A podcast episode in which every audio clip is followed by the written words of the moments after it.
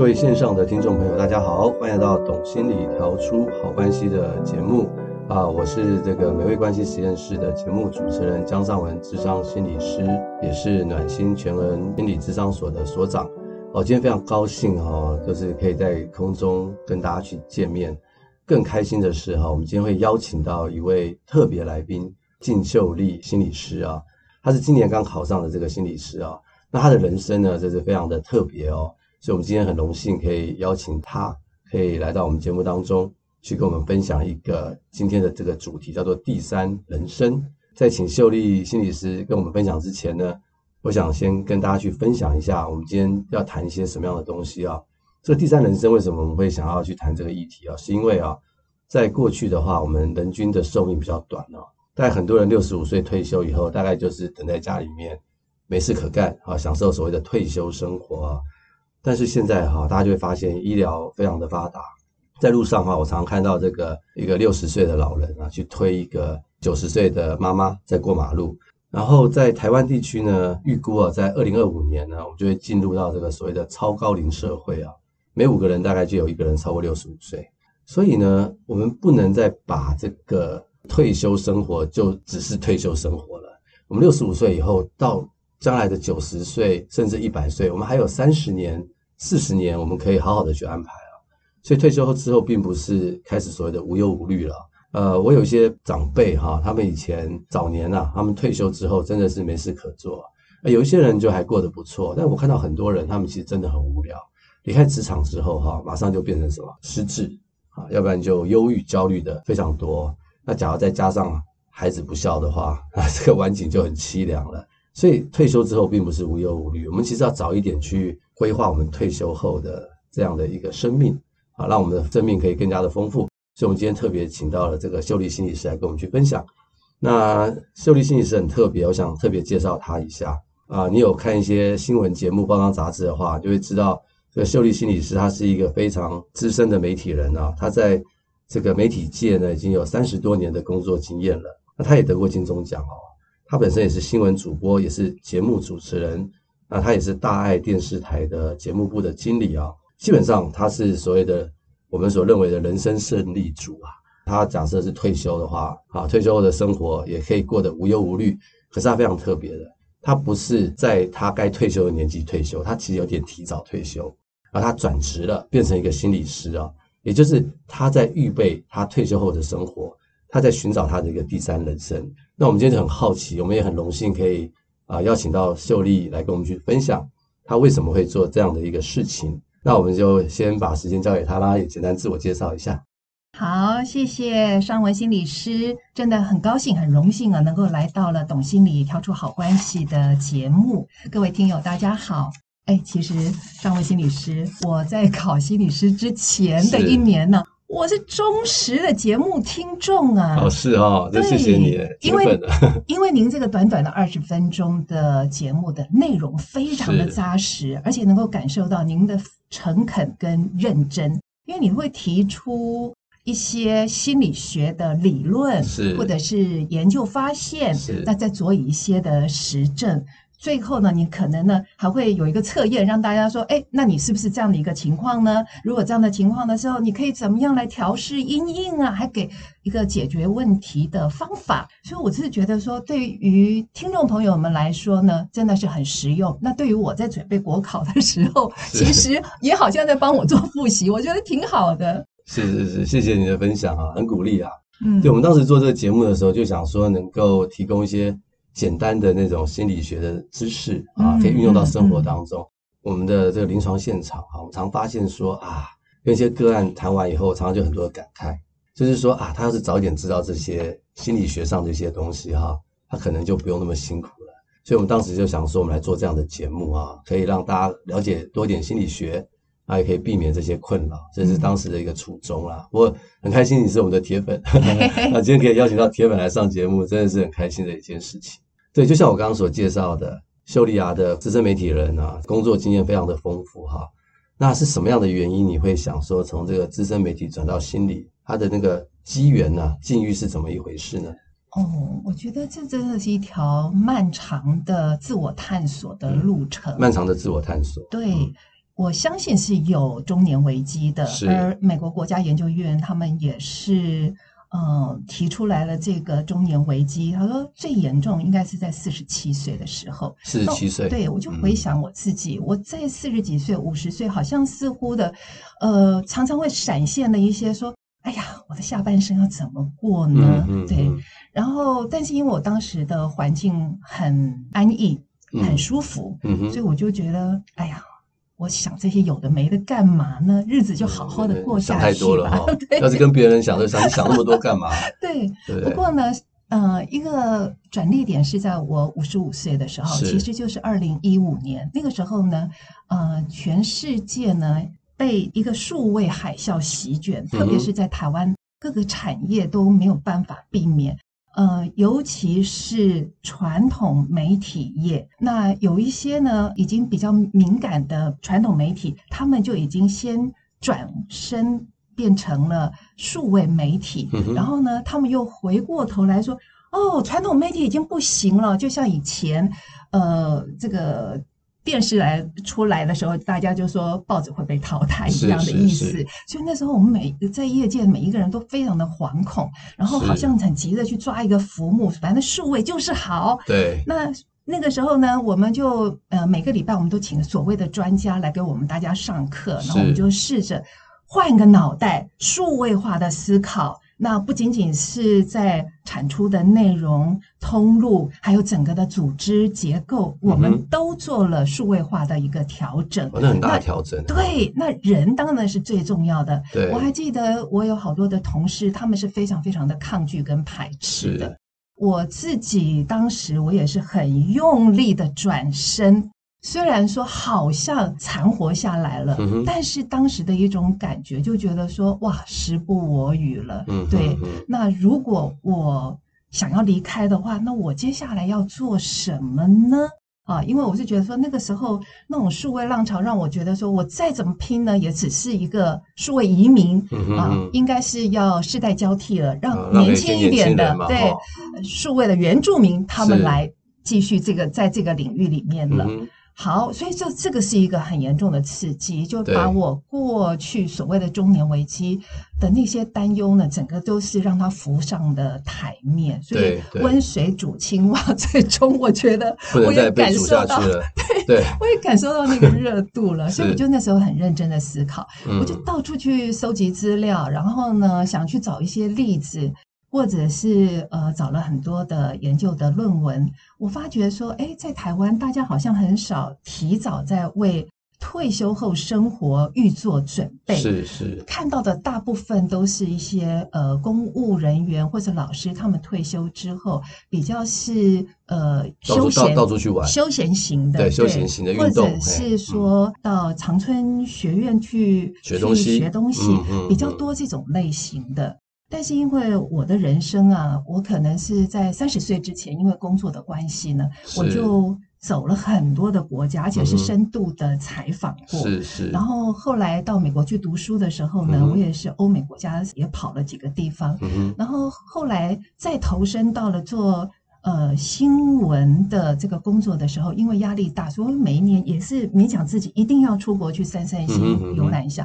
所以我就觉得说。世界我都看过了，跑过了，玩过了，还有什么能够让我比去旅游得到更大的满足的？是是，对，我发觉我喜欢工作，我还是想象我的老后生活，如果我还是能够继续的工作，而且是一个能够服务人、能够利他的，哇，那我会觉得说这个是我所渴望的。是。是，后来呢，我发现呢，在一个文献里面呢，看到了爱尔兰的一位成人教育学家 Dr. Kelly，他提出的第三人生。第三人生，对，嗯、所谓的第三人生，the third act，它不是说 the third age，不是说你时间到了，到了那个年纪了，自然就会拥有第三人生。哦，他讲的不是年纪，对，他讲的是你的想法。是是是，哦、他认为说，嗯。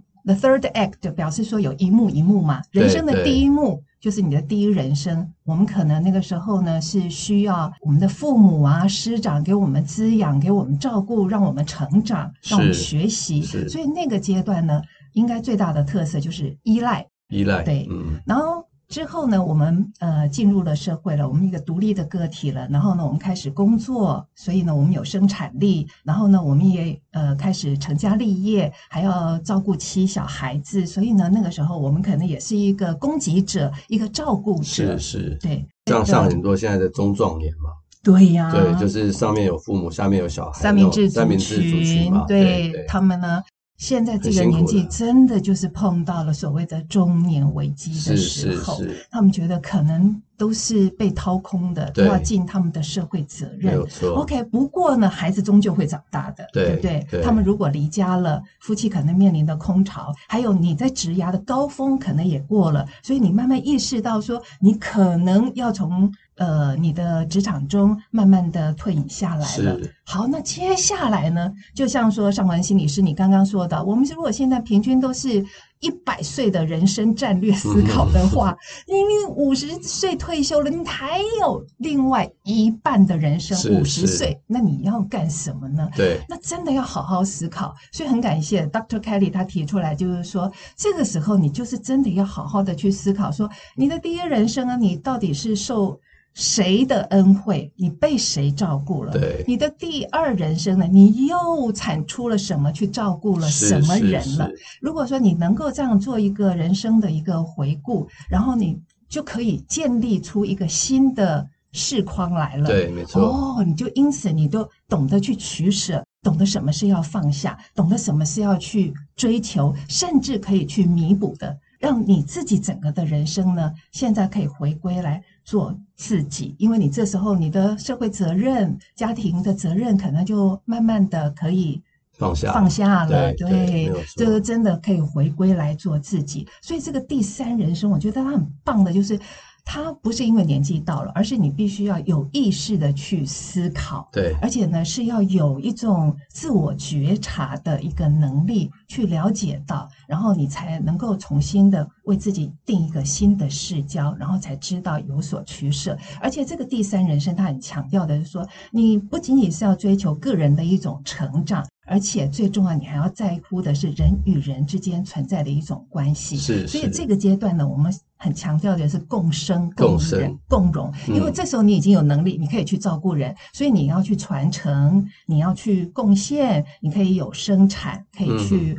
服务可以去利他，可是另一方面，我也逐渐的衰老了，所以我的确也是需要别人的照顾，所以就是在这种人我的互助之间呢，一种共生的关系，那就可以很圆满的 度过了你的这此生。对，没有错。那个我非常同意这个秀丽的这个分享啊，我看过一个一个研究一个纪录片啊，他就是研究这一个老年人呢、啊，第三人生的一些人啊。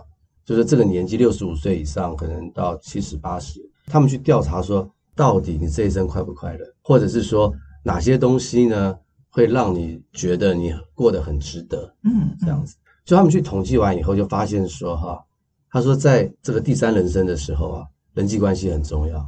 快乐的人大部分都是拥有很好的人际关系。嗯，他可能跟他的 neighborhood 邻居、他的朋友、跟他的孩子。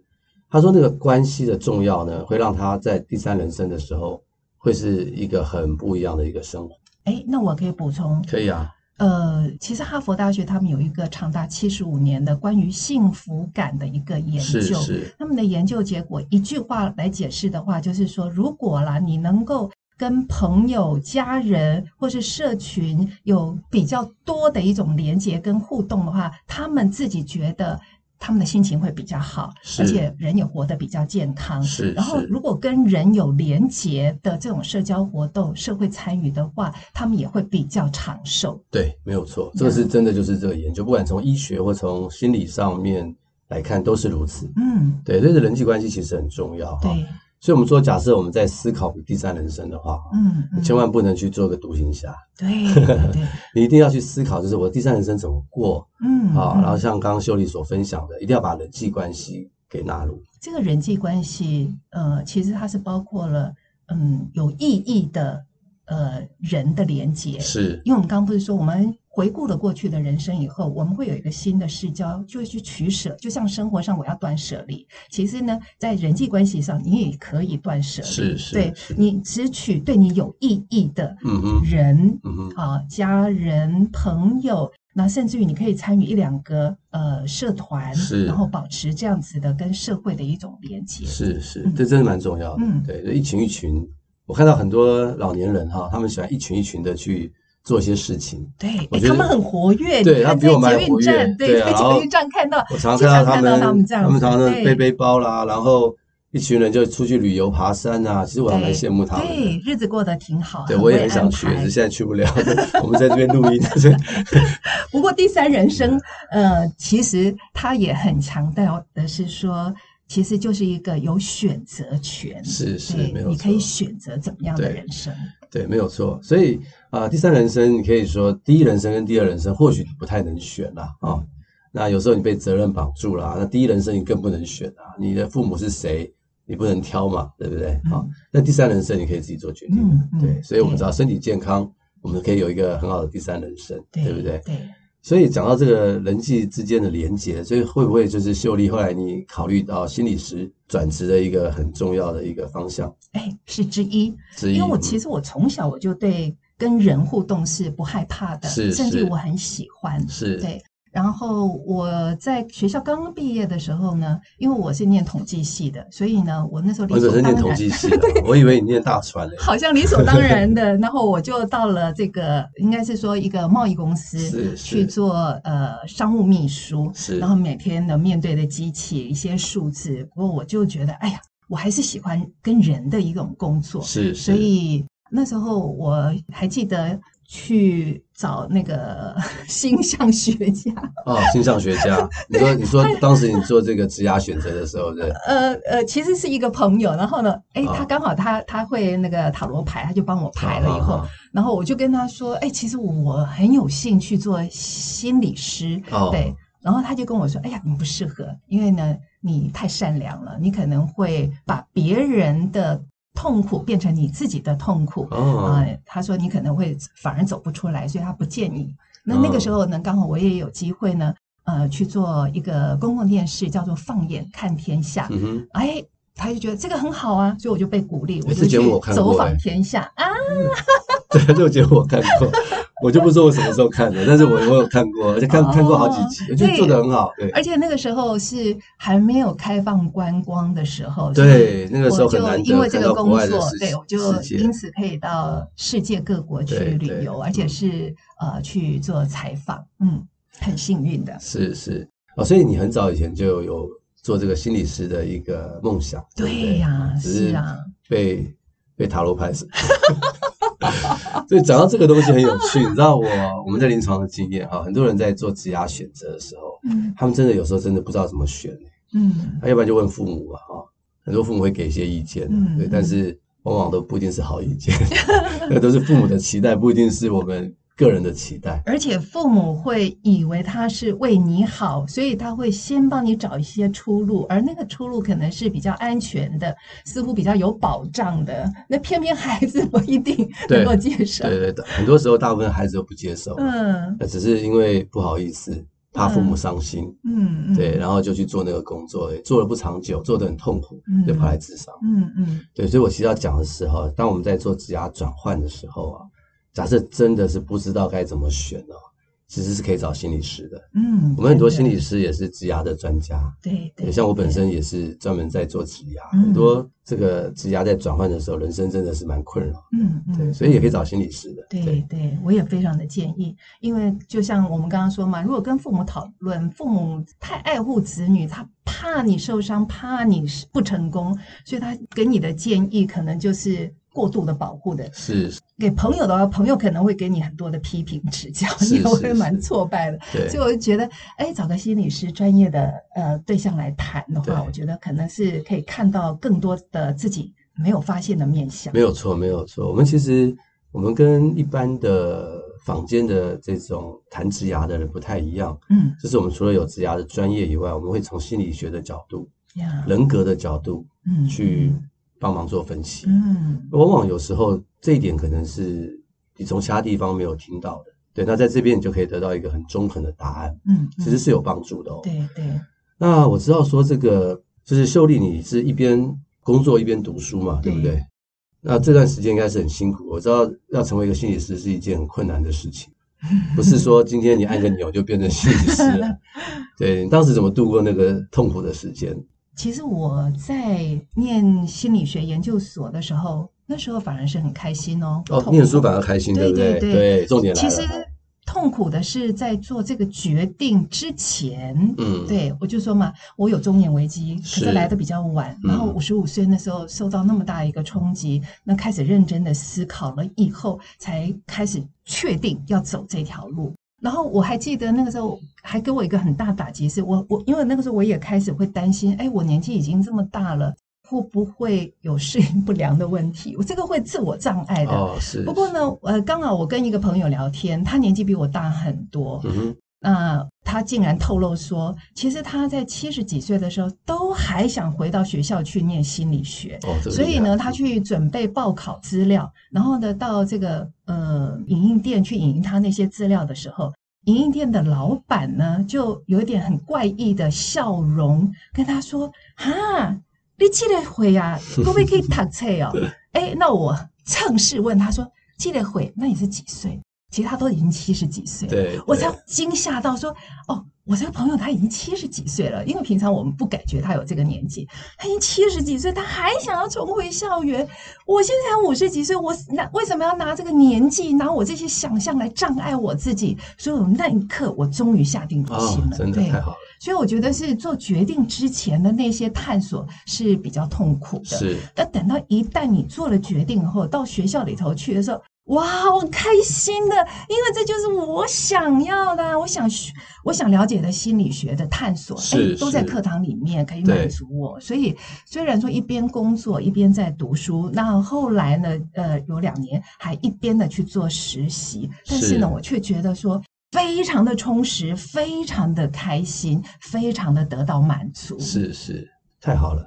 哦，对。对。然后如果说累，其实也还是会累，但是怎么样坚持下来的这一点呢？我到后来您这样问，我觉得问的很好，因为就让我开始思考。因为因为它不是一个短暂的时间。对对对。我，我们知道说要成为一个心理师哈，你要念这个智商相关的研究所毕业，最快是三年了。你还要实习吗？其实我花了四年。对，我们很多同学四五年的很正常的。对对，最快要是，所以它是一个漫长的过程。没错，而且它不好读啊，坦白说。呀，然后你全职实习的时候，一年就是一千五百小时，它等于就是一个全职的工作。是是，确实确实。对，我现在就回想起来，我那时候为什么能够兼顾这么多不同的身份跟场域？是，我想说。可能我真的很活在当下，哦、可是我也不是真的一开始就能够做到这样。嗯嗯、因为我我记得我那时候去接受督导的时候，嗯、那我的督导呢，他是非常体验式的一种引导，嗯、他会让我先感受一下此刻我的身体的状况，我的情绪，对我有什么想法。那时候我才发觉，说我明明已经坐在咨商室里面接受督导，可是我的心情。很混乱，然后身体很紧张。嗯，我的想法可能还停留在刚刚在工作的时候发生的事情。对，哎，他让我看见这样这个问题，因此我就去学习正念，然后在做正念。练习的时候，让我就是。呃，能够专注在这个当下，所以我就会变成说，在面对我的个案的时候，我就真的很认真的听个案说，嗯哼，然后在工作的时候，我就认真的在工作，是，然后在呃课堂上的时候，我就是完全的融入在课堂上，是是，对，如果这样一来的时候，我觉得好像，哎，我不会在做这件事的时候一直在被前一件事情干扰。因此，你就会觉得比较有效率，然后心情好像也比较轻松了一些。不会好像所有事情都纠缠在一起，然后一直被追赶的，永远都做不完的感觉。对哦，我现在你这问的，让我有机会去回想这一段，好像这个对我帮助很大。是是是，我觉得谢谢秀丽的分享啊，我觉得这一段很重要，知道吗？因为现在很多人呢，嗯、每天都在做很类似的工作，对，然后一做就十几年了。那很多时候他们都不知道为什么要做这个工作，除了赚钱以外，他没有没有办法活在当下，享受在当下。其实很可惜啊，非常的可惜。我记得我以前被督导的时候也是一样，那时候很忙啦，要照顾家庭、照顾小孩，还有工作。然后有次我的督导哈看到我这个样子，就说：“哎，那个尚文啊，这样吧，我带你去外面走走吧。”所以我们那一次本来是在一个一个教室里面督导，后来他就带我去校园走，他就带我做这个呼吸啊。他说：“你现在看看身边的景物，啊，你体会一下你的状态。”真的是，我觉得最近很多听众朋友大家都很幸福，有时候你可以真的放慢你的脚步。感觉一下你自己跟周遭环境的互动，嗯嗯，对，比如说你吃饭的时候啊，很多人现在吃饭都很可惜啦，一边吃饭一边看手机了，那就没有办法享受在当下。吃饭的时候好好的啊、呃、用餐，对啊，体会这个快乐的感觉，嗯啊，食物的美味啊，洗澡的时候感觉一下这个这个水啊冲在身体上的感觉，对。这都是活在当下，其实用用不了多少时间，嗯，但是人呢就可以进入在一种比较能够专注的一种状态，对，那很多的苦呢，你就不会觉得那么辛苦了，不会那么焦虑，也不会那么忧郁啊。所以我相信，对于秀丽而言呢，这也是一段很辛苦的过程。从外人来看呢，对他自己觉得蛮快乐的，对他自己觉得蛮快乐的，因为为什么？因为他选择了一件他觉得真的是有意义的第三人生。呀，对不对？他就会觉得很快乐。对对对，我们在人人的三大需求里面哈，一个就是归属感啊，一个是成就感，对，一个是自主性。对对，那归属的话，当然就是你跟你的家庭啊，跟你的伴侣、跟孩子的关系嘛哈。那自主，那你第三人生，你要是可以找到一个你想要的东西啊，我们刚刚讲第一、第二未必你能够完全的自主，嗯，但第三人生你可以自主。然后在这个第三人生的选择当中呢，假如你又有可以做一些事情让你有成就感的，哇，那这个人生就会过得非常的快乐啊，非常的满足了。嗯，好，我们今天节目啊，要先到这边告一个段落。我们下一集的节目啊，就会继续请这个秀丽心理师跟我们去分享啊，就是说我们在心理学的研究上啊，有一个学者叫做 Hobson 呢，他认为这个生涯转换的时候啊，这个心情会有变化，那大概会有七个阶段的一个变化啊。那我相信对于秀丽而言呢，她也是经历过这七个变化。那我也相信这七个变化呢，可能对我们现在很多的第二人生正处于中年危机的人呢，你可能也现在正在挣扎这些变化。那我们就下一集，我们就会再邀请秀丽呢，跟我们去做这样的一个分享。那我们今天的节目就先到这边结束。好，谢谢您今天的收听啊，欢迎您呢可以鼓励我们，帮我们分享给更多的人。我今天先到这边，先跟大家说拜拜，拜拜。